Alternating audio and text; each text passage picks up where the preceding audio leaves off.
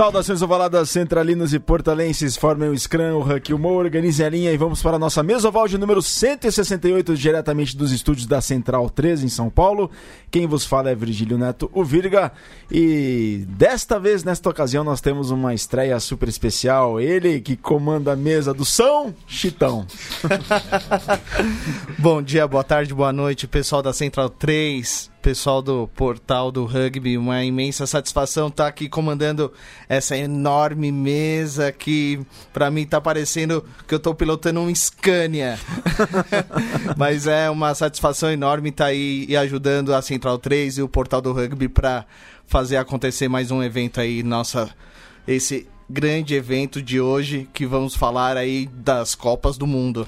Estou numa posição privilegiada, estou ao centro da mesa desta vez. E ao meu lado esquerdo, o homem mais cético do rugby brasileiro, Diego Monteiro. Tudo bem, Virga? Vamos aí mais um programa, né, sobre agora completar a história do rugby brasileiro. E já vou adiantar que não conseguimos evitar, Vitor está aqui e já falou que vai falar o nome de todos os jogadores que atuaram nessas, nessas quatro Copas, até daquele ponta de Fiji que atuou só 35 segundos em 2003. Ele vai falar. Ele que não dá galho, Vitor Ramalho. Tá com os nomes nas ponta, na ponta da língua, Vitor? Tô, tô, tô sim. E eu vou dizer o seguinte, Virga, eu tô muito, tô muito magoado desde que eu cheguei aqui. Por quê? Porque cheguei, o Chitão já passou o álcool gel, o Diego já tirou a mão ali com medo do próximo amistoso, o senhor não quis me dar um abraço, tá todo mundo com medo. O, o, o Matias já pediu distância aqui, porque é um pai de família, não pode correr risco com esse Eu tipo tenho filho. de gente contaminada. Eu tô me sentindo. E vacinado. Exatamente. tô me sentindo aqui desprestigiado, Virga. Faltou Não, abraços. não tá, não tá desprestigiado. Conta com o meu caloroso aperto de mão Você e. tá vacinado também, então? Tô, tô, tô Ah, então tá protegido. bom. eu fui no centro de saúde lá e eu falei assim: Ó, tô protegido, não, tá protegido. Ó, tem mais alguma vacina de graça que eu posso tomar? Aí a mulher, não, não, só tétano em 2020. Aí eu tô protegido. Bom, pessoal, dessa vez nós vamos dando sequência ao programa anterior que nós falamos das Copas, da primeira Copa do Mundo 87, depois 91, depois 95, a Copa do Mundo que a África do Sul tornou-se pela primeira vez campeã mundial, que foi tema do filme Invictus. Falamos também da Copa do Mundo de 99 e estamos às vésperas da Copa do Mundo de 2019. E nessa segunda parte desse especial de Copas do Mundo, nesse segundo programa, abordaremos os mundiais de 2003, 2007, 2011 e 2015. O pessoal gostou bastante desse do resumo que a gente fez no programa passado. A gente recebeu inúmeras mensagens do pessoal que começou a acompanhar o rugby naquela época, claro, o pessoal mais velho que se lembrava e tal. E foi muito bacana, Vitor, esse essa lembrança. A gente recebeu várias mensagens e foi muito bacana lembrar desses momentos do- dos primórdios, dos primeiros tempos da Copa do Mundo. É, e Virga, hoje a gente vai começar, na verdade, com a memória um pouco mais afetiva da maior parte das pessoas, porque são os mundiais que passaram na ESPN. 2003, 2007, 2011, 2015, os mundiais estão frescos na memória de muita gente. Pra muita gente, é o primeiro mundial, primeira vez que se viu, que muitas pessoas tiveram o primeiro contato com rugby em algum desses quatro mundiais. E você sabe como é que foi introduzido, né? Eu sei como é que foi introduzido, então, ó, pessoal, a gente tá pela live do Facebook do Portal do Rugby. Mandem seus comentários, mandem sua- seus elogios ou reclamações e mandem pra gente como é que foi, qual foi a sua primeira Copa do Mundo que você acompanhou, como é que foi acompanhar a sua primeira Copa do Mundo, porque a gente acredita que muitos de vocês estão nos ouvindo agora, começou a acompanhar as Copas do Mundo a partir de 2003. E 2003, o Vitor lembrou, foi a primeira Copa do Mundo transmitida eh, todos os jogos, né, desde a fase de grupos, ao vivo pro Brasil. E foi muito bacana isso, a transmissão pioneira da ESPN lá em 2003 na Copa do Mundo da Austrália. E foi muito bacana mesmo porque na semana passada eu trocava uma ideia com o Pítio, o grande Luiz Felipe Monteiro de Barros, e o Pítio contou que ele foi comentarista daquela Copa do Mundo junto com o Martoni. E ele que convidou, segundo o Pitio, foi ele que convidou o Martoni para fazer as transmissões. O Pitio, ele fez 24 jogos ao vivo e 5 em VT. O Martoni também participou dos, do- dos jogos. E foram mais de 40 jogos ao todo transmitidos. 40 na fase de grupos e 8 na fase de mata-mata. E Pra falar nisso, Vitor, também tinha. Você lembra do site antigo rugbynews.com.br, que era a fonte de informações do rugby brasileiro? Rugby News, Rugby Magazine e Rugby Mania são os três antecessores do portal do rugby. Foi, então. O Rugby News tinha um correspondente lá na Austrália, que era o Fernando Salgado, ex-poli, que ele foi, é, ele foi credenciado como Rugby News e ele cobriu lá alguns jogos da Copa do Mundo. E já se fazia ligação internacional por telefone telefone celular, claro, né? Então, algumas ocasiões, ele entrou ao vivo nas transmissões da ESPN, só que sempre com uma diferença muito grande de áudio, de delay. É, ele ouvia o pessoal do Brasil e o pessoal do, do Brasil muitas vezes não, não ouvia, mas foi uma transmissão pioneira e o Pitch falou que marcou muito nesse, nesse início de transmissões para o Brasil da Copa do Mundo de 2003. Vitor, vamos então com a sua narrativa daquele Mundial que foi diferente dos, de, dos, demais, até na história foi bastante diferente. É o meu primeiro mundial, Virgo. Aliás, primeira vez que eu vi. Não é a primeira vez que eu tinha visto rugby, porque eu vi na PSN, antes teve um Six Nations que eles passaram. Pan American Sports Network. É, 2001 e 2002 eles passaram jogos da Itália do Six Nations, mas enfim, isso foi a primeira vez que eu vi rugby, mais 2003, primeira Copa do Mundo. Então vamos lá. 2003. O tabu foi quebrado em 2003. Finalmente o hemisfério sul, des... o hemisfério norte destronou o hemisfério sul. A Inglaterra se tornou pela primeira vez campeã mundial e a Copa do Mundo realizada na Austrália bateu recordes de audiência em todo o mundo. O mundial de rugby já era gigante. Para 2003, o IRB usou um novo formato: 20 seleções divididas em quatro grupos com 5 seleções cada. O formato foi um sucesso e se mantém até hoje. Novidade entre os classificados? Sim, a Geórgia chegou pela primeira vez em sua história ao Mundial, ocupando o lugar que foi da Espanha em 99. Em campo, o Mundial não decepcionou. Na primeira fase, Irlanda e Argentina protagonizaram um jogão, que valeu a revanche dos irlandeses, 16 a 15 irlandeses que tinham perdido lá em 99. Enquanto isso, a Austrália aplicou a maior defesa da história dos mundiais, 142 a 0 para cima da Namíbia. Inglaterra e África do Sul colidiram no grupo C, e os 25 a 6 para os ingleses eram indício de que o rolo compressor de Lawrence Dallario, Martin Johnson, Johnny Wilkinson em companhia limitada daria muito o que falar. O Uruguai, por sua vez, se despedia com vitória sobre a Geórgia, 24 a 12. Por fim, Nova Zelândia e Gales protagonizavam um dos melhores duelos da história, 53 a 27 para os All Blacks no placar, 8 trás a 4. Nas quartas de final, nenhuma surpresa. Os All Blacks passaram por uma das piores equipes da África do Sul. A Austrália não sofreu contra a Escócia. A França seguiu em grande forma batendo a Irlanda. E a Inglaterra suou, mas venceu Gales por 28 a 17 em dia que os galeses marcaram três trás, Shane Williams fazendo trai histórico inclusive, e sofreram apenas um, mas lamentaram terem oferecido seis penais a Johnny Wilkinson, que ainda fechou o jogo com um belo drop goal. Os ingleses voltavam às semifinais é, voltava nas semifinais a provar que sua grande arma estava nos chutes. A França fez o único try do jogo contra os ingleses e viu Wilkinson dar uma aula arrematando cinco penais em nada menos que três drop goals para garantir os ingleses na final, 24 a 7. Enquanto isso, a torcida da casa comemorava. Contra todos os prognósticos, os Wallabies frustravam novamente os All Blacks pro delírio de Diego Gutierrez que estava assistindo no sofá naquela altura. e eliminaram os rivais. O jogo começou já errado para Nova Zelândia, com Mortlock fazendo o único try dos australianos aos 9 minutos, correndo o campo todo depois de interceptação. Muita gente deve, ter, deve se lembrar desse try. E os All Blacks reagiram, mas a frieza de George Gregan conduzindo o time dourado e o pé certeiro de Alton Flatley garantiram uns 22 a 10 para a Austrália. A decisão do Mundial de 2003 foi certamente um dos melhores de todos os tempos. Os mesmos dois países haviam feito em Londres a final da Copa do Mundo de 91 e a vitória, dos Austra... e a vitória fora dos australianos que calaram Twickenham levantando a taça.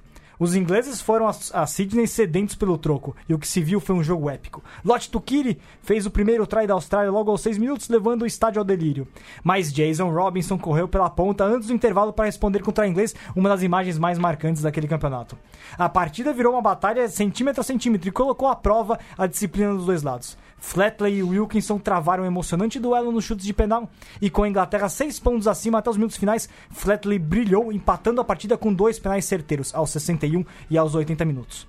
O jogo foi para prorrogação. Wilkinson abriu 3 pontos com o novo penal aos 82, mas Flatley deixou tudo igual aos 97. E aos 100 minutos veio a, consagra a consagração de Wilkinson, chutando um monumental drop goal para garantir o título dos ingleses. 20 a 17, revanche garantida, delírio inglês lá no Stadium Australia. Sensacional. Você lembra disso? Eu lembro disso bastante. Foi sua, não foi sua primeira não, Copa, né, minha, Diego? Eu sou, a minha foi só 2011. Mas você acompanha alguns jogos da, não, daquela não, Copa? Não, só fui ver uma Copa do Mundo de Rugby em 2011. Só em 2011. Mas você fica revendo o try do, do Mortlock, né? De vez em quando, só pra lembrar e tal. Claro, claro. Todo dia eu revejo um jogo de uma Copa do Mundo antiga. E, Chitão? Meu também foi 2011. 2011. Vitor, qual que é a lembrança que você tem daquela Copa? Cara, lembro do, dos horários que eram de manhãzinha, né? É, lembro de ver com meu pai a final. Ele não, nós dois ainda novos no rugby, ele se empol... nunca ele se empolgava com o esporte, se empolgou pra ver a final, adorou o Wilkinson chutando tudo que era penal. Foi muito legal. Eu lembro, cara, foi uma Inglaterra que marcou muito, né? Uma Inglaterra que... Mas acho que o jogo que mais me marcou foi aquele Austrália e Nova Zelândia, que aquele jogo foi brilhante. Foi daqueles jogos que, você... que eu assistia aprendendo rugby ainda, falando, caramba, que esporte. É, eu, eu mar, marcou muito para mim a final Inglaterra-Austrália, né? Porque eu, foi uma final inesquecível, o jogo tudo mais. E naquela altura eu já tava dando os primeiros passos lá dentro de campo com o rugby, com o BH Rugby. E a gente sempre eh, via os jogos pela madrugada e tentava aplicar no, no treino, que era de sábado. eu tentava aplicar, né? O que, que aprendia na televisão, né? E a gente fascinado com aquilo, ninguém a TV a cabo era algo que não era tão comum, né? Então a gente se reunia nas casas das pessoas para assistir. Era muito, muito bacana mesmo. Os jogos de madrugada era, Quem era que era algo o seu inesquecível. pilar, pilar que te inspirava? Eu, O Viga era um pilar de- mar- maravilhoso lá no O- BH. É, mas eu gostava muito do Os do Hunt, da África do Sul. Os do Hunt, eu gostava muito dele. Era ele que cantava ópera também ou não? Era ele que cantava ópera também, E- era, era o próprio. Era- Eu não, eu não sei, mas eu acho que ele tinha um gosto um pouco. Extra... Não extravagante, E- mas. E tinha uma plantação de flores, uma coisa assim, não era? Acho que era ele. Era, tinha, tinha, tinha uns. Tinha, ele tinha esses, esses- gostos, mas bacana demais. Então aquilo marcou muito. E você falou da conquista da Inglaterra, Vitor. Tem um livraço que quem puder é, adquirir, adquira, ou pelo Kindle, ou pela, pelo livro físico mesmo, que é o livro do Clive Woodward. Sim. que é o Winning, que ele conta a história de como é que a Inglaterra ganhou aquela Copa do Mundo, né? Ele conta a história dele como trajetória como atleta e conta como ele a trajetória do, do, do Clive Woodward como treinador, desde o primeiro jogo contra a Austrália, que eles perderam de 79 a 0 em 97, e a remontada toda que culminou com um título nacional. Foi a primeira conquista internacional da Inglaterra esportiva depois da Copa de 66 no futebol. E, só que dessa vez sem nenhuma polêmica. Não, dessa vez foi sem Foi. qualquer polêmica. Tem um documentário no Netflix também, Build em Jerusalém. Foi, pode O crer. pessoal tem. assista, que Nossa, é, é. muito legal. É a construção desse título também da, da Inglaterra, né? Exatamente, porque ah, Jerusalém é, virou é um dos hinos né, da Grã-Bretanha, né? Então, é, puxa, esse documentário é sensacional, muito bem E lembrado. o que eu acho muito icônico da Copa do Mundo 2003 é justamente o troco que a Inglaterra deu da derrota de Twickenham, né? Tudo coincidiu para os dois se enfrentarem novamente. Um primeiro na casa de um, vitória da- do visitante. Visitante. A vitória do visitante. E foi um mundial muito importante para a Austrália, porque o rugby na Austrália, ele sempre teve a, a- a concorrência do Rugby League, né? E o mundial de 2003, ele realmente é, foi um marco para o Rugby Union australiano. A gente tem imagens muito bonitas de Sydney com a, com a, com a bola, da- com o símbolo da Copa do Mundo, que era, foi, foi fixado na, na, na Sydney Bridge. Foi, foi mesmo. Então, é- é- isso tudo foi algo muito marcante pro imaginário do, do, do esportista australiano, né?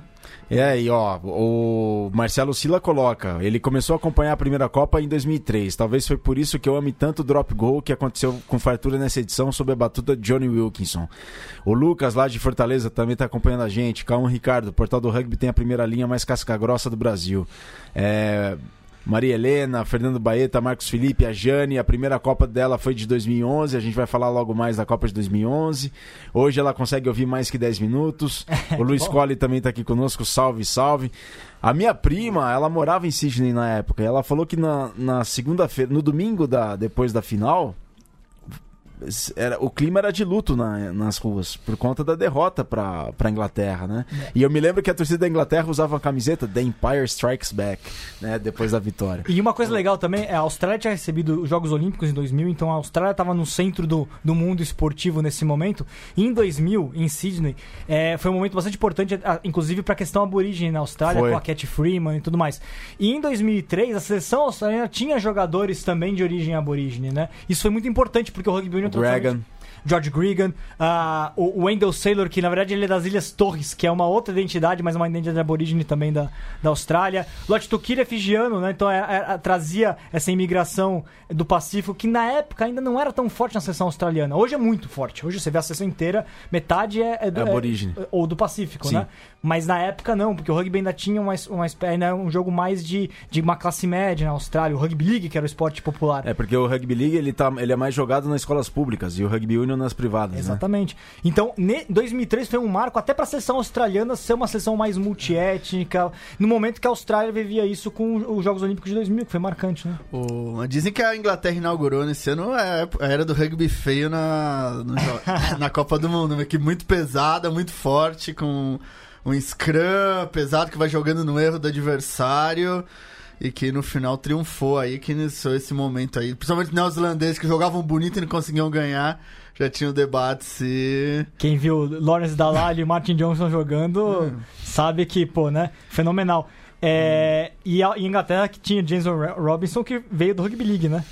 É, o, Union League, o Union League. Robinson veio do Rugby League. Dois- três craques vieram do Rugby League nessa final. O Robinson do lado inglês, o Wendell Saylor e o Lotto Tukiri no, no time australiano, né? Que também mostrava essa esse momento. O rugby era- profissional era novo no rugby. O rugby era novo, o profissionalismo, né? Então a chegada de atletas do League era importante também. É, eu, eu queria falar dessa da derrota do, de, da Namíbia de 100 142 a 0 pra, pra Austrália. Austrália. Namíbia que deve ter sido um dos últimos times, assim, da era romântica do rugby, porque time que praticamente todo amador. Um dos jogadores tinha jogado ah, no mesmo ano a Copa do Mundo de, de cricket, jogado contra a Inglaterra. O outro asa, o Schalke van der Merwe, era domador de leões. E, então, uma época que foi.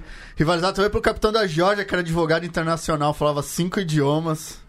Então aí joga. Que acabou talvez uma última edição onde ainda tem esse resquício de amadorismo. Cento- 142 a 0 negócio inimaginável. Inimaginável. Tá aqui, ó. O Tom Dias tá conosco, mandando um ótimo programa. Também o Rafael Lustosa, lá de Cascavel, no Paraná. Grande Rafa, saudades, Rafael, lá do Cascavel Rugby Clube. O Cole coloca a primeira Copa dele foi de 95, mas de 2003 foi fantástica. O Muralha, o Julião César, coloca Tinho Sailor, ponta aberto, gigante dos Wallabies. O Fernando Baeta, caraca, acho que estou ficando velho, não lembrava de tantos detalhes. É, também não sabia que o Martoni tinha sido estagiário do Pitch. Mesoval dando show no Mundial, nada mal. Essa Copa promete muito, não vejo a hora. Abraço de Tarragona. Sensacional. E o Core coloca, primeira fase com, com vários placares elásticos. E galera, vocês vão ter o contato, o pessoal que joga aí contra o Curitiba, vocês vão ter o contato com uma pessoa que jogou aquela Copa do Mundo. Verdade. É verdade, jogou uma Copa do Mundo e venceu o jogo naquela Copa do Mundo. Carlitos Baldassari foi atleta do Uruguai e venceu a Geórgia, né? Aliás, a última vitória do Uruguai em Copas do Mundo, porque não venceu em 2015. Sim, exatamente. Foi a única, foi a única naquela Copa, venceu a Espanha na Copa passada em 99, mas o Carlitos Baldassari foi ponta naquele jogo, que se a gente pegar o VTV lá Baldassari Tá na, na escalação, na como titular e o Carlitos hoje fez uma tremenda carreira lá no Farrapos e hoje como treinador do Curitiba. Vocês jogarem contra o Curitiba ou forem ver um jogo do Curitiba, levem lá caderninho e caneta pra pedir um autógrafo, porque o Carlitos jogou um Mundial pelos Teiros, foi um Teiro internacional e ele conta a história daquele jogo, é, é fantástica, assim, a torcida, acabou o jogo, ele foi abraçar a torcida porque teve um cara que ficou, vamos, vamos, apontando pra É ele. icônica essa imagem É dos jogadores irem pra torcida abraçarem Foi. a torcida uruguaia. É bem famosa. O- Que na verdade os placares elásticos que eu acho que é a, a Copa mais desigual, porque o- principalmente os oito grandes se profissionalizam muito rápido, como a Austrália e a Inglaterra e todos eles, e os outros ficam pra trás. Então isso é uma Copa onde você tem já atletas, cara, Porque com 99 era muito novo, pessoal. Não tinha É, dado tempo de uma diferença tão grande. Sim, principalmente as ilhas é, do Pacífico. Que, e aí, depois disso, em 2003, eles já tem essas equipes hiper profissionais, como o próprio Johnny Wilson, que é um filho do profissionalismo, é um jogador que começa já na base como profissional e vai sendo profissional desde lá dos 16, 17 anos. Contra isso, atletas, advogados, engenheiros. E por isso esses placares elásticos. Ó, o Ricardo Martins foi a primeira Copa do Mundo dele. O Lucas pergunta pra mim, a minha torcida vai pra esse ano. Eu tenho, o Vitor tem cara de que tem torce pra Irlanda. Ó, eu aposto na África do Sul. Só porque é verde? Não, eu sou, eu sou verde, meu. Eu vai, vai dar a Irlanda, meu. É, Eu Pô, mas a Irlanda já começou a decadência já pra decepcionar no Mundial, mano. Já. Ó, o Júlio César coloca aqui, ó, esse ano teve, 2003 teve a aposentadoria do George Smith, que jogou, é, esse ano, né, esse ano, 2019, a aposentadoria do George Smith, que jogou a Copa de 2003, e o Daflas pediu pra mandar um abraço, o Daflas que vai submeter a candidatura de Minas Gerais pra receber uma Copa do Mundo, certeza. Perfeito, maravilhoso. Ô, o Paris você já jogou 2003? É, é- vai pra quinta Copa do Mundo dele. Então, sim, né? Três. É, exatamente, é a quinta Copa do Mundo dele. Paris jogou a primeira dele. E ó, e o Rafa lá de Cascavel, caramba, Carlito é um grande amigo, eu não sabia dessa situação. que honra. Por favor, veja o vídeo. Veja o vídeo. Promovendo encontros. cara. Aí, ó. Ah, do Rodolfo, qual foi a Copa? Do 87. Também, quando for ver jogo dos tupis, leva caderninho lá, caneta e pede autógrafo. Primeiro jogo da história tava ele lá. Tava ele, é. Tomaram 100 pontos ao Blacks, né? 70. Pessoal, ó, o tempo tá correndo rápido, então a gente tem que ir pra próxima Copa do Mundo. França, com alguns jogos fora da França, 2007. É, alguns joguinhos em Gales e Escócia, mas a base foi na França. Então vamos lá. 2007, a França abraçou o mundo em 2007, produzindo o Mundial com o maior público da história até 2015, até ser ultrapassado pelo Mundial 2015. Nos estádios mais torcedores do que a Copa do Mundo de Futebol de 98, realizada nos mesmos locais. Audiências recorde de TV e apenas uma mudança no formato de disputa. A partir de 2007, os terceiros colocados de cada grupo se garantiam na Copa do Mundo seguinte. Entre os 20 participantes, apenas uma novidade: a ausência do lugar do, do Uruguai e o debut de Portugal, que emocionou o mundo com sua equipe toda de amadores cantando o hino com paixão e indo às lágrimas a cada jogo. Os, os lobos lusitanos arrancaram um try sobre os All Blacks e deixaram uma marca louvável na história do esporte. Nas disputas mais quentes, a primeira zebra. Só um minutinho.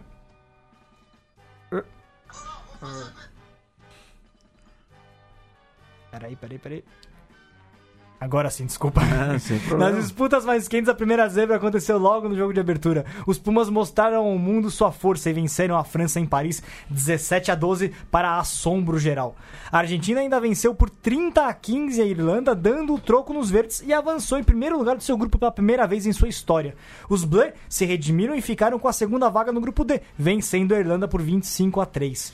A África do Sul, por sua vez, renasceu em 2003. Os Springboks mostraram ao mundo um time completo, com John Smith em, 2000 em 2007, perdão. Os Springboks, Springboks mostraram ao mundo um time completo, com John Smith, Victor Matfield, Bex Bottom e companhia, dando a força é, a seu pack e revelando na linha uma máquina de fazer trás, Brian Abana. O resultado foi uma, uma revanche avassaladora sobre a Inglaterra, 36 a 0 no grupo A. Tonga acabou em terceiro lugar, deixando sua rival Samoa para trás. No grupo B, a Austrália passeou e Fiji apron- aprontou para cima de Gales, que perdeu mais uma vez para uma ilha do Pacífico. Vitória por 38 a 34 e classificação fijiana às quartas de final. Já no grupo C, os All Blacks passearam e a Itália decepcionou, deixando escapar a classificação com derrota por 18 a 16 para a Escócia e a Itália que nunca chegou às quartas de final. As quartas de final foram memoráveis, com quatro, com quatro penais de Wilson, a Inglaterra passou no sufoco 12 a 10 pela Austrália, enquanto a África do Sul fez 37 a 20 no bom time de Fiji.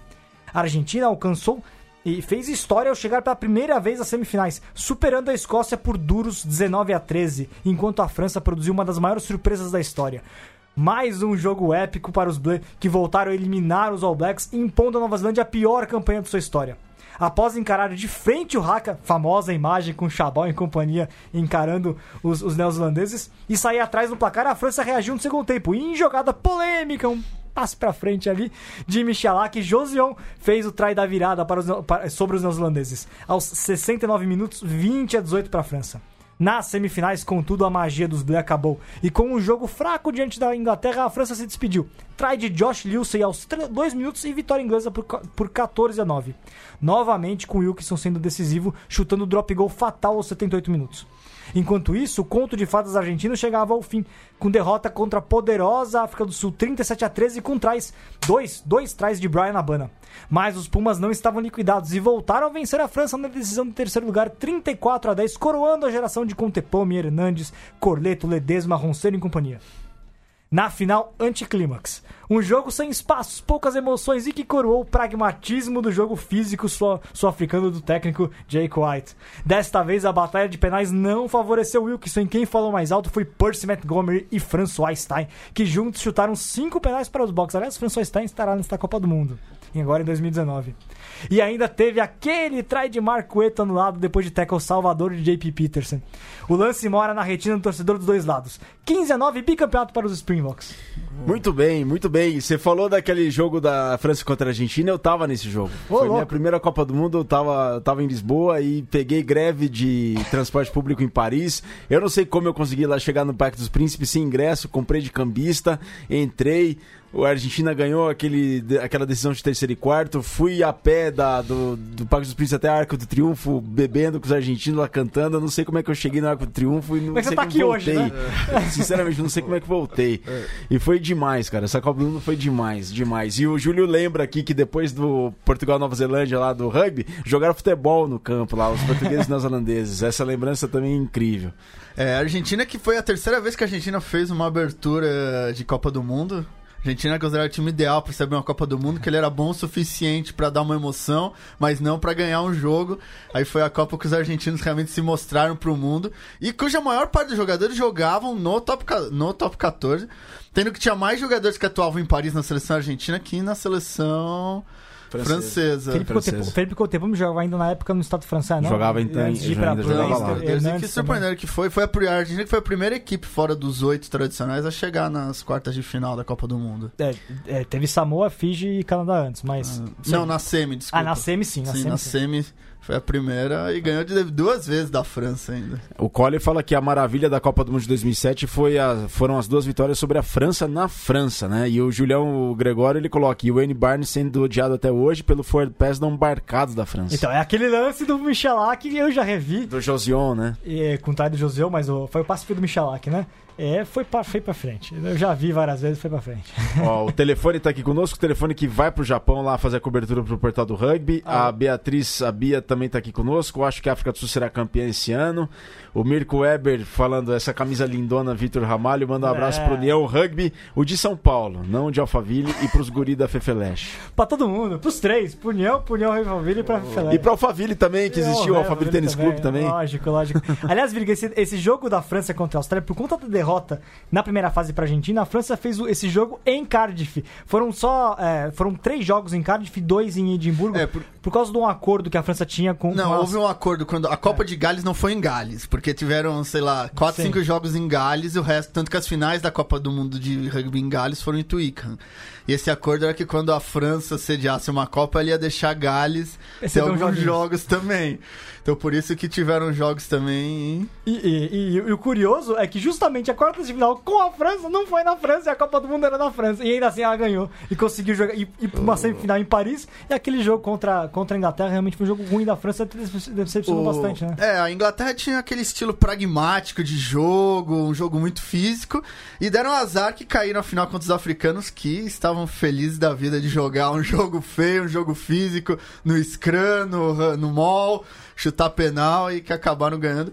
Ídolos de uma geração de forwards, né? Bex Bota, Victor Matfield e de chutadores, né? O Percy Montgomery do François Stein é, viveram um momento brilhante naquele 2007, né? Foi Que é o considerado- Mornenstein foi o principal pontuador daquela Copa. Sem contar que o Brian Abana foi o tryman. Foi o Traiman Superou, Com igualou o Joana. Lomu na... Ma- Mas é, de- na- depois, mas, nessa Copa do Mundo é famosa que o Brian Abana ficou pra trás do Nguyen dos Estados Unidos na primeira fase, corrida entre os dois, ele acabou ficando pra trás. E o Percy Montgomery nasceu na Namíbia, a Namíbia Na lamenta Namíbia, até hoje que ele não jogou E quem que era o assistente dos box naquela Copa?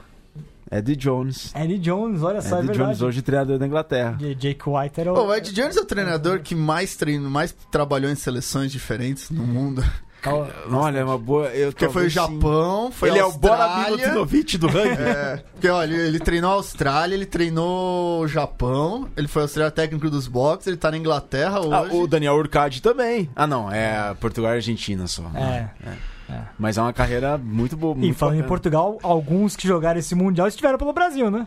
Sim, o Marcelo do Rei teve aqui no. no O Uva? O João Uva. João Marcelo do Rei, a gente fez o mesoval com ele, mas o João Uva teve por aqui. Teve. Não, não, foi só, o- só o João o, e o Bernardo, Marcelo. o Bernardo Duarte quase participou. Quase não- participou. não conseguiu É, participar. Portugal que foi a única mudança em relação à outra Copa, não é? Desde 2003 só tem uma mudança em cada Copa do Mundo, de uma- só uma seleção troca. E essa foi Portugal no lugar Foi do, do Portugal. Uruguai. Foi mesmo. O Júlio Mur- Muralha lá do Huckcast coloca espinha dorsal da Argentina era Ledesma, Pichot, Contepome e Corleto, só perderam pros campeões, só perderam pros campeões.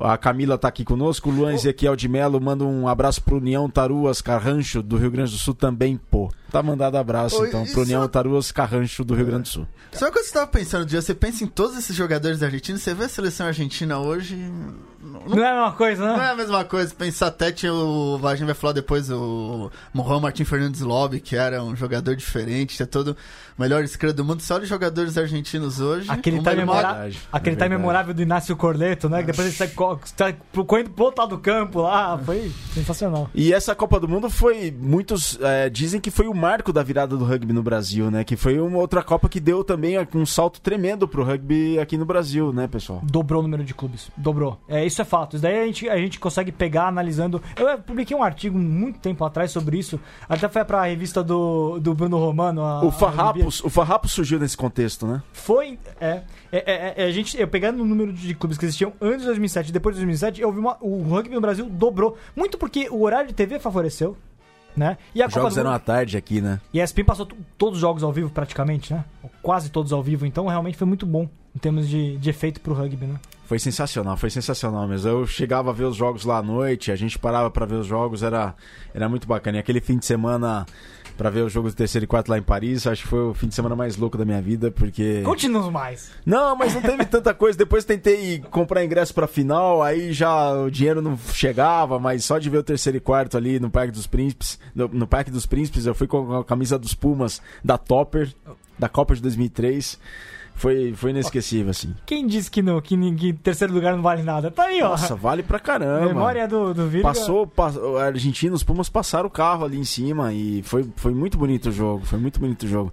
Cantar o Averno Baioné, a cornetinha, foi, foi bacana, foi uma experiência incrível. E essa Copa do Mundo aí marcou e fez história pro rugby do Brasil também, porque, como o Vitor falou, foi nessa Copa que surgiram os clubes, né? Farrapo, Serra, sobre, lá no Rio Grande do Sul surgiu bastante clube, Deu um boom aqui em São Paulo Sul. também deu um boom tremendo. E imagina como é que deve ter sido a festa aqui. Né, por conta dessa Copa do Mundo. Eu lembro, eu lembro da- dessa Copa do Mundo, eu já jogava e aí a gente. é, Foi um momento importante até pra muita gente do, do, do time que tinha acabado de começar a jogar um ano, dois anos de rugby e pela primeira vez podendo ver um, uma, uma Copa do Mundo, mexeu com muita gente. Foi muito importante pra muita gente, até pra sedimentar a paixão pelo rugby, né? Quatro anos depois, tivemos a Copa do Mundo da Nova Zelândia, 2011. E a Nova Zelândia, pela primeira vez. É, pela primeira vez não. Conseguiu o bicampeonato.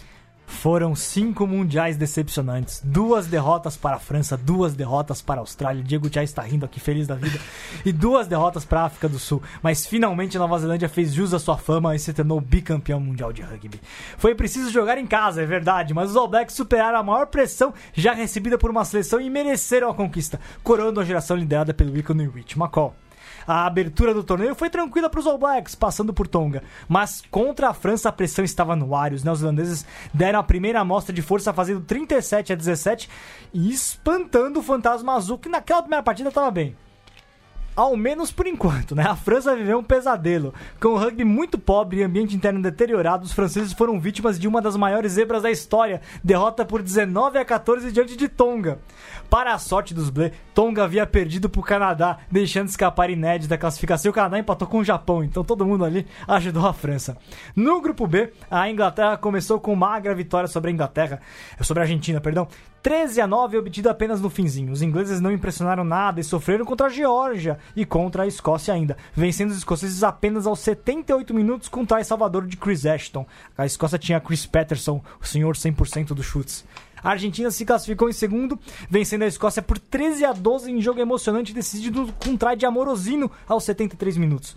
Mas emoção mesmo foi a vitória da Escócia sobre a Romênia, naquela que poderia ter ser outra zebra. Os romenos venciam o jogo até os 75 minutos, com Simon Daniele fazendo dois trás evitando o vexame no apagar das luzes para a Escócia. Irlanda e Austrália protagonizaram um jogão no grupo C, com a Irlanda batendo os Wallabies que chegaram com banca no torneio após vencerem o Tri Nations. A partida não teve trás, os verdes dominaram o jogo de contato e garantiram a vitória nos penais de Sexton e Olgara.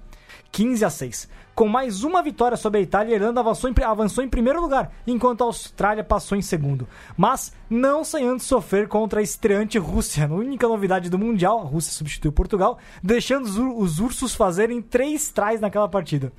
Já no grupo D, as disputas foram intensas no chamado Grupo da Morte e premiaram a África do Sul, que bateu Gales, Samoa e Fiji para avançar em primeiro lugar. Gales também afastou seus fantasmas, mostrou grande qualidade e bateu os rivais do Pacífico, assegurando a classificação a Gales, que já havia perdido tanto para Samoa quanto para Fiji em mundiais. As quartas de final foram de gala. Primeiro, quando todos apostavam que finalmente a geração de Brian O'Driscoll, Paul Connell, Ronald O'Gara levaria a Irlanda à inédita semifinal, essa geração que havia quebrado o jejum e dado o título de Six Nations para a Irlanda lá em 2009. Ah, a Gales, do veterano Shane Williams e do jovem capitão Sam Warburton falou mais alto, garantindo vitória por 22 a 10 e, e e garantindo seu retorno às semifinais. Depois, foi a vez da França ressurgir das cinzas, vencendo a Inglaterra por 19 a 12, com Van Sinclair e Maxime Medard fazendo os trás. Em jogo físico e brutal, a Austrália emergiu vitoriosa contra a África do Sul 11 a 9, com try de James Horrell e muitos tackles de David Pocock e Rocky Elson. Já os Pumas deram trabalho aos All Blacks, mas a vitória foi na holandesa 33 a 10 com um piriwipo perfeito nos chutes. Os All Blacks ainda passariam bem pela Austrália nas semifinais, em jogo que a Nova Zelândia usou seu terceiro abertura após lesão de Dan Carter e Colin Slade. Era Aaron Cruden que assumia a camisa 10 e ajudava os homens de preto a passarem por mais uma barreira 20 a 6. No outro jogo, uma das partidas que já podem ser consideradas lendárias. Gales tinha todas as apostas a seu favor contra a França, um time jovem e incisivo contra uma seleção em frangalhos, que só chegaram à semifinal por total falta de qualidade do apático time inglês. Ninguém apostava na França, mas tudo mudou aos 19 minutos quando Sam Warburton, o capitão galês, levou o cartão vermelho por tackle pilão em Van Sinclair. Com o pé calibrado de Morgan Parra, a França chutou três penais e contou com um dia ruim de James Hook, que acertou apenas um de três penais que teve para garantir a vitória francesa 9 a 8. A França podia, pode podia ter chegado aos trancos e barrancos na final, mas a camisa tricolor merecia o respeito. Os, os fizeram seu melhor jogo na grande final e por muito pouco não produziram a maior decepção da história do rugby neozelandês. Foi um jogo de alto nível dos franceses e sua temível terceira linha de Dussotoir, Bonner e Arino, Arino o homem é, múmia, porque estava sempre. Em- em- o jogo teve uma falha no lateral francês que resultou no primeiro try dos All Blacks com Tony Woodcock aos 15 minutos. Mas a Nova Zelândia não era capaz de se impor e levou o jogo ao intervalo com somente 5 a a 0 a seu favor. Aaron Cruden se lesionou e Stephen Donald entrou em campo, ele que é o ídolo do, do Diego. O quarto abertura da seleção que estava em casa de férias até poucos an- dias antes da final. O Donald teve sangue frio e ampliou o placar com o penal aos 46 minutos, 8 a 0. E veio a agonia. A França pressionou, dominou as ações e chegou a seu try com o capitão do Sotoar aos 47, convertido. Nova Zelândia 8, França 7 e tensão até o fim. Os Bleu tiveram a chance de- do título com o Tranduc tendo azar, desperdiçando um penal e um drop goal. Os neozelandeses se seguraram e conquistaram a tão sonhada Copa do Mundo. Festa em Auckland, finalmente. Nova Zelândia bicampeã do mundo. Diego, essa foi a chance mais importante que a França teve de ser campeã mundial. Ah, acho que sim. Ah, a que eu- França tem três ou duas finais? Três bi. Três. Três bi. É a Holanda do rugby. Três Foi roubada, né? Os All Blacks também devolveram. Tri-vice-campeã. a- Não é à toa que o Clermont é francês, né? Os All Blacks uma final conturbada. Mas pensando, né, como, como são as coisas, né, que esses últimos oito anos só se falam dos All Blacks, os All Blacks invencíveis, os All Blacks até 2011, os All Blacks eram a grande decepção do mundo do rugby. Tinham ganho a primeira Copa em 87, uma, com um negócio meio ainda um pouco estranho, a primeira Copa do Mundo. E aí depois nunca mais, era uma série de decepções atrás de decepções. Tinha aquela fama que sempre atingia o pico entre as Copas. Então que equipes fantásticas chegavam na Copa do Mundo e realmente dominam nessa Copa, conseguem dominar em casa. E que foi a primeira final que eu assisti, na verdade, o único jogo que eu lembro. Tinha acabado de começar a jogar rugby nessa época. É um jovem garoto. 8 a 7 o Cole comenta, um dos placares mais chatos em final. 8 a 7 Ah, não, foi um dos foi melhores um jogos que eu jogo- já vi, mano. Foi um melhores. jogo tenso, um Foi jogo, um jogo muito tenso, foi. Stephen Donald é um dos melhores personagens de história de Copa do Mundo. Não, ele tá cheio de barriga pra jogar a final da Copa. O- é, não, foi um, jogo, foi um jogo fenomenal, uma disputa. E como Os jogou. franceses até hoje se irritam. Os franceses uma vez mostrou num bar e eles fizeram um videozinho de todos os erros do hábito a favor da Nova É. Zelândia, sei lá, uns 15, 16. Teve azar, o Tranduc teve dois chutes que passaram muito perto, mas que jogo fez o Thierry do Sotoar, né? Foi um dos maiores jogos de um jogador Foi, individualmente ele como foi líder naquela o. partida. Ele ganhou, acho que o, o, o MVP naquele jogo. Naquele jogo ele ganhou o melhor em campo. É. E assim, o Trenduque não erra de onde ele errou ali. Aquele penal que ele chutou. Ele não erra. Foram os ventos de Auckland. Não sei. Ah, não uma erra. coisa, uma coisa é você chutar um penal lá no- na terceira rodada do top 14, outra é você chutar um penal na Copa do Mundo. Agora, né? Virga, momento icônico pra você. Daquela A- Copa. Tirando a final, a gente tem a França perdendo pra Tonga e depois a França se reerguendo contra a Gales naquele pilão do, do Warburton. E aí? França se reerguendo. O reerguimento da França, o ressurgimento da França foi pra mim algo inexpli- inexplicável. Inexplicável. Foi vermelho, Diego? O, foi, na foi? época. Foi, ah, eu lembro do lance, eu le- lembro desse jogo. É... Difícil saber, acho que foi vermelho, sim. Acho que pelo. E pra o- mim foi também, não, não Pela- tem nem contestação. pela... Ah, pelo vermelho pela ingenuidade, né? Naquele momento fazer aquilo, capitão, não é? Não. E completando a sina das Ilhas Britânicas, né? Gales e Irlanda, que também nunca conseguiram performar na, na Copa do Mundo. Todo mundo discutindo se essa vai ser. E já começaram cam- cambaleando de novo. Ó, o Lucas coloca: Shane Williams brilhou muito nessa Copa e o Júlio Gregório, o Stephen McDonald estava na sua fazenda esperando um voo para a Inglaterra fazer sua última temporada como profissional e o Graham Henry bate um fio e chama ele. Essa é genial essa história. Essa história é genial mesmo. Como é que foi acordar de madrugada para ver todos aqueles jogos lá, Chitão? Puta, foi fenomenal. Foi logo o ano que eu comecei a conhecer o rugby, né? Conheci o rugby pela internet, através do Google. Eu não queria jogar futebol americano, mas queria jogar alguma coisa que não fosse que não fosse futebol, muito menos futebol americano. Aí eu fui vendo os vídeos, tava até passando os jogos da, da Copa do Mundo. Pô, vi os jogos, eu falei, não, é isso daí que eu quero, isso daí que eu vou, vou acompanhar. Acompanhei os jogos, pô, às vezes ficava virado nos pubs bebendo com o pessoal, ou ficava à noite madrugando. Pra mim, sensacional. Meu, dá, deu duas, três semanas, já tava começando a treinar rugby lá pelo Tatuapé Rugby. Você, Foi uma- esteve, você esteve por lá, não, Virga? Eu tive, tive favor, lá. conte. Foi, fui em quatro jogos, fui França-Japão, aí fui África do Sul, Gales, foi um jogaço. Aí depois fui Argentina e Romênia em Invercargill, o extremo sul da Nova A Zelândia. cidade mais ao sul do mundo a receber um jogo de Copa do Mundo. Exatamente, a cidade mais ao sul, um frio tremendo, Argentina e Romênia, foi durante o jogo, foi, foi durante o dia o jogo, e foi engraçado porque foi engraçado e curioso, porque eu fui com a camisa dos Pumas e com a bandeira do Brasil. E eu era muito abraçado, assim, sabe? E os, t- os, os torcedores argentinos, eles chegavam pra mim e falaram assim, ó, se o Brasil não crescer, a América do Sul não vai crescer no rugby. E todos falavam isso. Se a gente não tiver a companhia de vocês, a América do Sul não vai ser nada no rugby. O Uruguai tava fora da Copa do O Mundo. Uruguai de estava novo. fora da Copa do Mundo, só depois que o Uruguai foi crescer. E hoje, hoje essa tudo que os argentinos disseram pra mim naquele 17 de setembro de 2011 faz sentido pra mim, porque não, claro, eles cresceram, não tem nem como a referência no rugby internacional. Mas imagina só a Argentina na América do Sul crescendo sozinha, se não tivesse o Uruguai junto.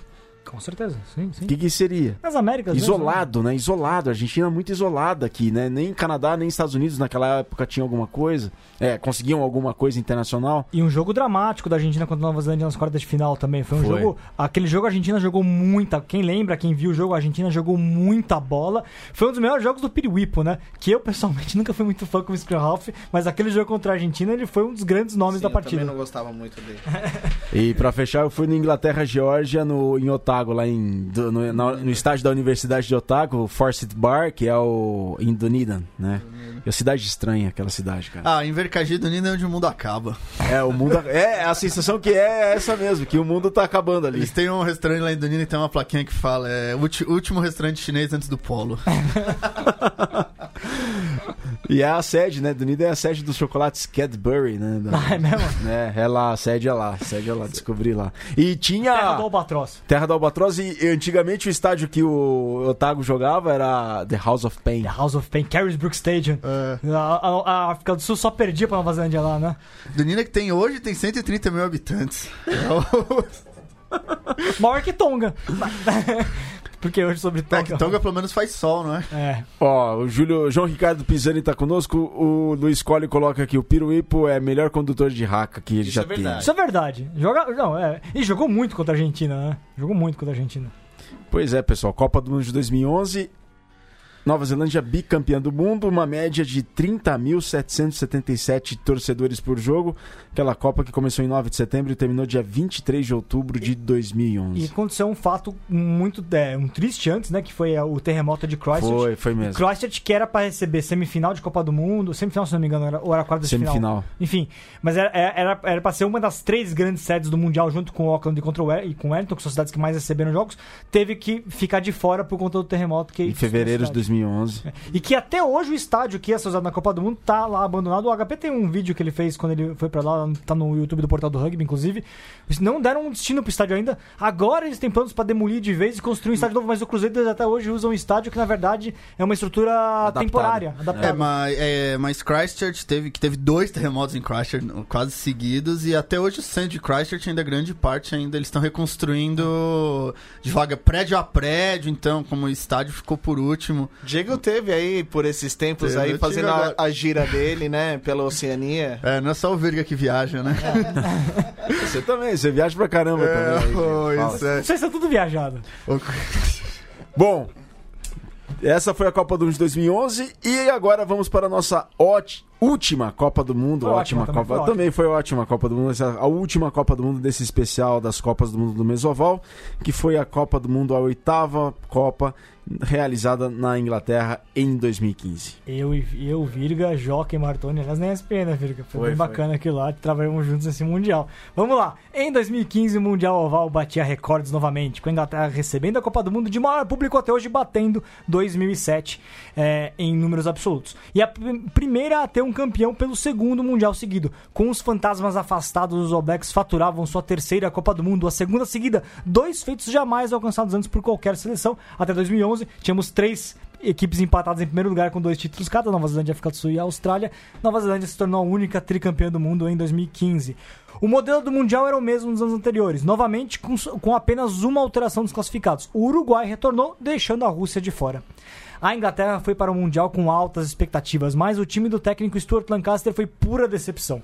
Pela primeira vez em sua história, a Inglaterra era eliminada ainda na fase de grupos, com derrota para Gales, com try de Gareth Davis e penal de Dan Biggar sendo cruéis no fim do jogo, e perdendo para a Austrália com Bernard Foley marcando dois tries implacáveis.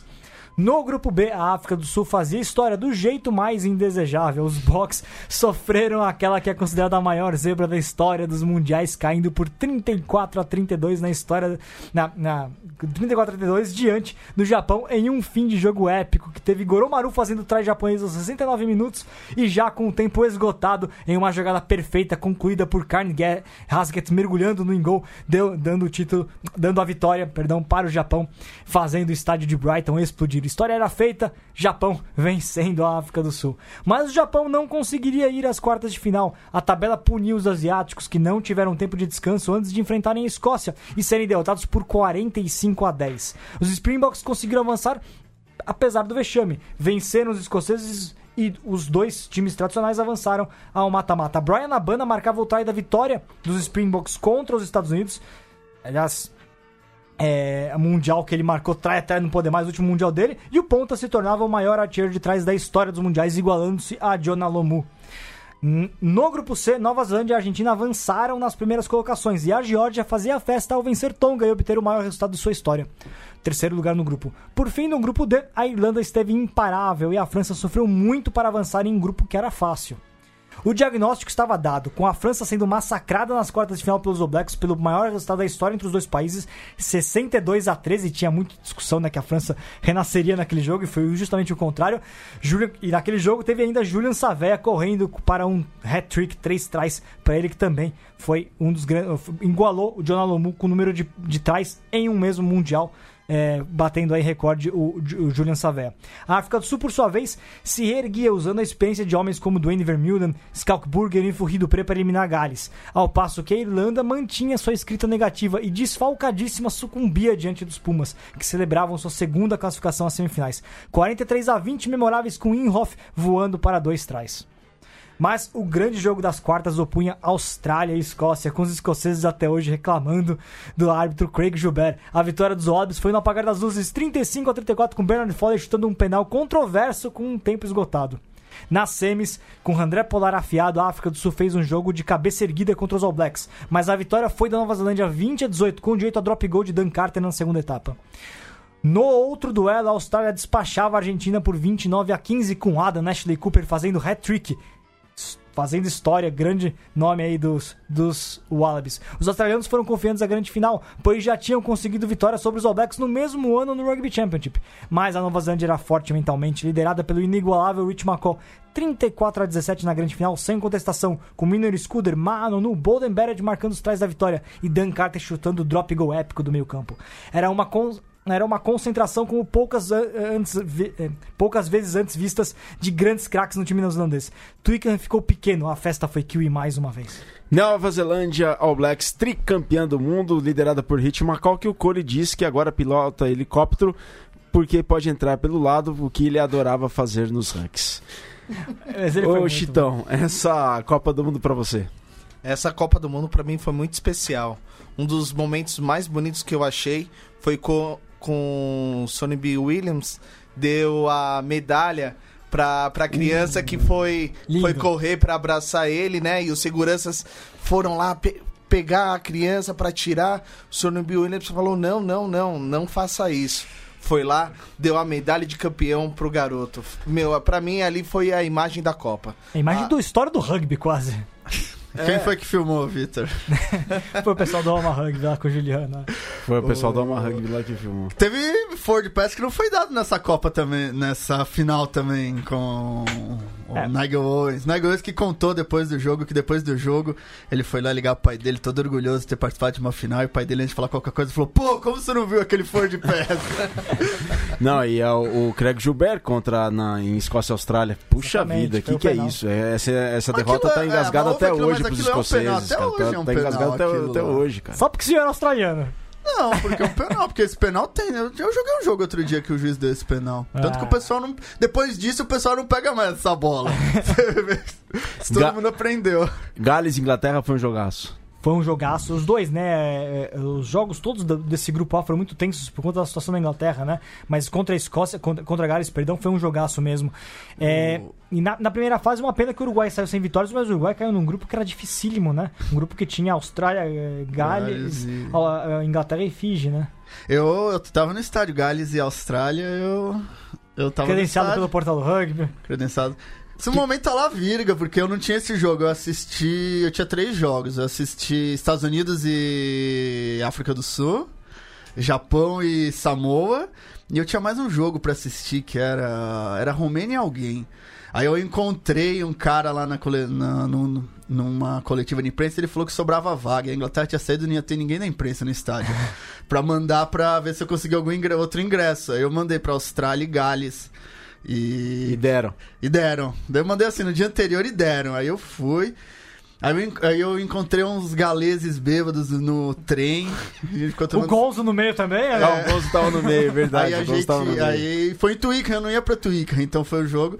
Aí eu fui lá e fiquei bebendo com os caras tal, e cheguei e fui procurar a sala, a, a, a, o negócio, e me atrasei e me perdi dentro do estádio. Eu não consegui achar o, a sala de imprensa, eu fui e volta. Eu acabei numa sala vazia, enorme, cheio de papel, computador e umas caixas de vinho. E não tinha ninguém. Aí eu peguei umas garrafas de vinho e fui embora. Tinha confessando ao vivo aqui um delito. E fui embora e cheguei já. Tava tipo, a Gales estava chutando um penal. Já cheguei assim, estádio já lotado, o jogo começando. E o que, que você produziu pro portal ali? Ah, eu... o relato do, do. Do jogo. Não, não. Pô, eu tenho. O. Captain's Run, não foi? Captain's Run, eu tenho a. Uma das notícias mais acessadas da história do portal do Rugby. Olha o grande trunfo do Diego. Ô, Viga, foi você que tava no África do Sul e Japão? Não, no África do Sul e Japão não, não foi tava. Foi o Joca? Não é, ou foi o Martoni? Não lembro agora. Eu lembro que, que o jogo... O Joca, o Joca, o Joca. Eu lembro Joca. que foi o jogo antes... Eu ia fazer um jogo logo na sequência, eu tava lá na, na, na sala da, da ESP foi incrível, porque normalmente o rugby não é o esporte que as pessoas mais acompanham. acompanham. Né? Mas todo mundo parou, porque todo mundo percebeu que era um negócio fora de, de sério que estava acontecendo esse, com o Japão vencendo. Esse jogo me deixou muito triste, porque eu não assisti esse jogo. Eu já tinha assistido um monte de jogos e falei, ah, África do Sul e Japão vai ser 78 a 0 pro África do Sul.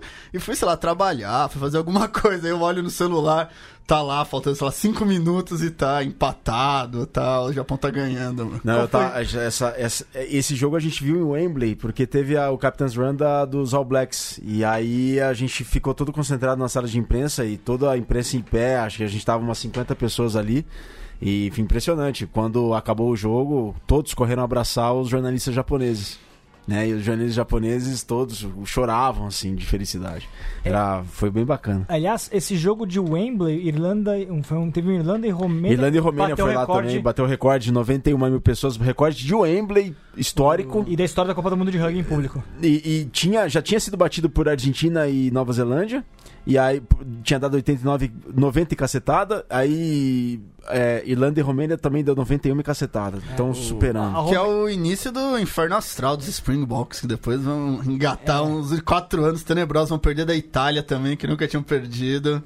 É, a, a, a Romênia, que é, o- que é a única troca para 2019, né? Não vai a Romênia, vem a Rússia. Todo ano é só, desde 2003, só uma troca entre os participantes. E o Júlio Gregório aqui, ô Júlio, volta com, com o Huckcast, cara, que você tem muita informação. Ou então venha fazer parte da Mesoval. Tá porque foi- convidado. tá convidadíssimo, ó. Grande Ele- Julião Muralha, um abraço aí, falei com ele esses dias aí. Julião, vamos manter contato aí. Um abraço. Já escreveu uma matéria pro Portal do Rugby, viu? Já, é um cara fenomenal. Ele coloca que foi a primeira vez que ele viu um árbitro saindo correndo do campo. O Craig Gilbert na Austrália e Escócia não tinha onde colocar a cara. Ele foi, saiu correndo mesmo, né? Porque ainda mais, ainda mais o campeonato sendo no Reino Unido, a quantidade de escoceses que tinha naquele estádio, os caras estavam vendo a história passar à frente deles. Porque a Escócia tinha uma seleção que nem foi pra Copa do Mundo muito acreditada, mas que brilhou naquele Mundial. E, e por muito pouco não foi pra semifinal, que é o que igualaria o feito de 91, né?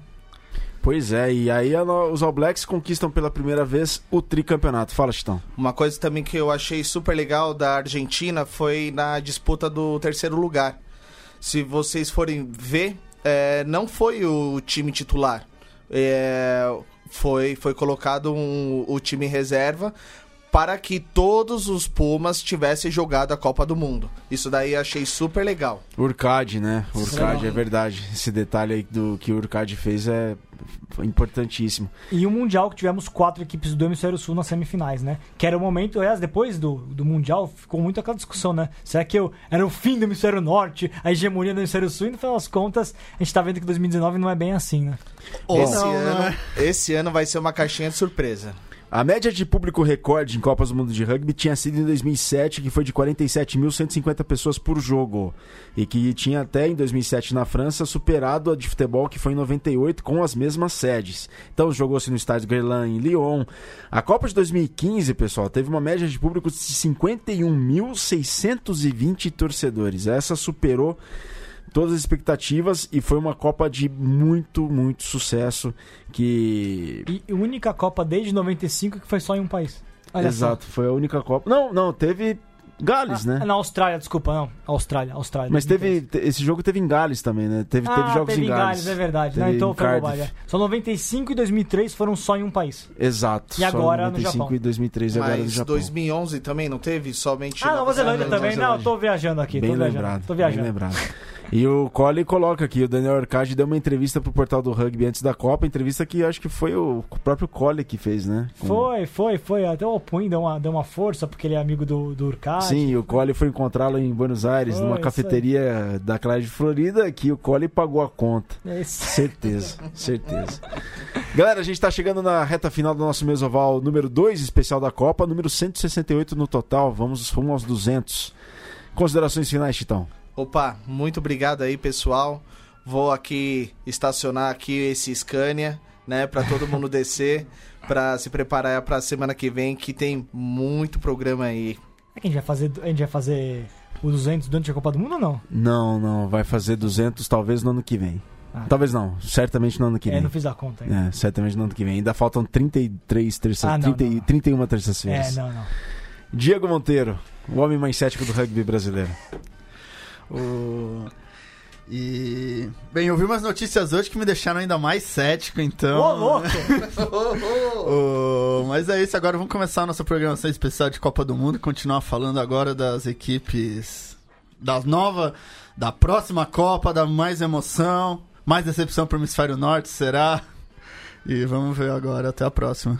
É, o próximo programa sobre os especiais com os grupos da próxima Copa do Mundo no Japão 2019. Vitor Ramalho. Exatamente, falaremos nos dois próximos programas. Pr- pro programa que vem, bateremos um papo, passaremos a limpo grupos A e B da Copa do Mundo de 2019 e no programa seguinte passaremos a limpo os grupos C e D.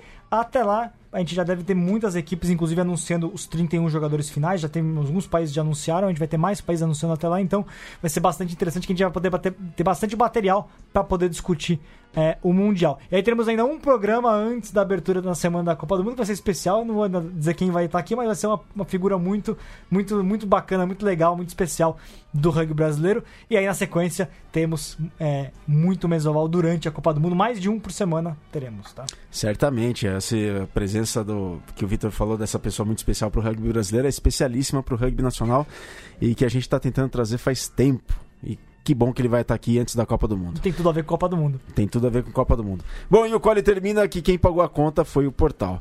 A gente fica por aqui, galera. Próxima semana tem mais Mesoval com os especiais dos, das equipes dos grupos da Copa do Mundo do Japão 2019, a o nono Mundial de Rugby 15 masculino da história. A gente fica por aqui. Próxima semana tem mais. Saudações ovaladas e um grande abraço.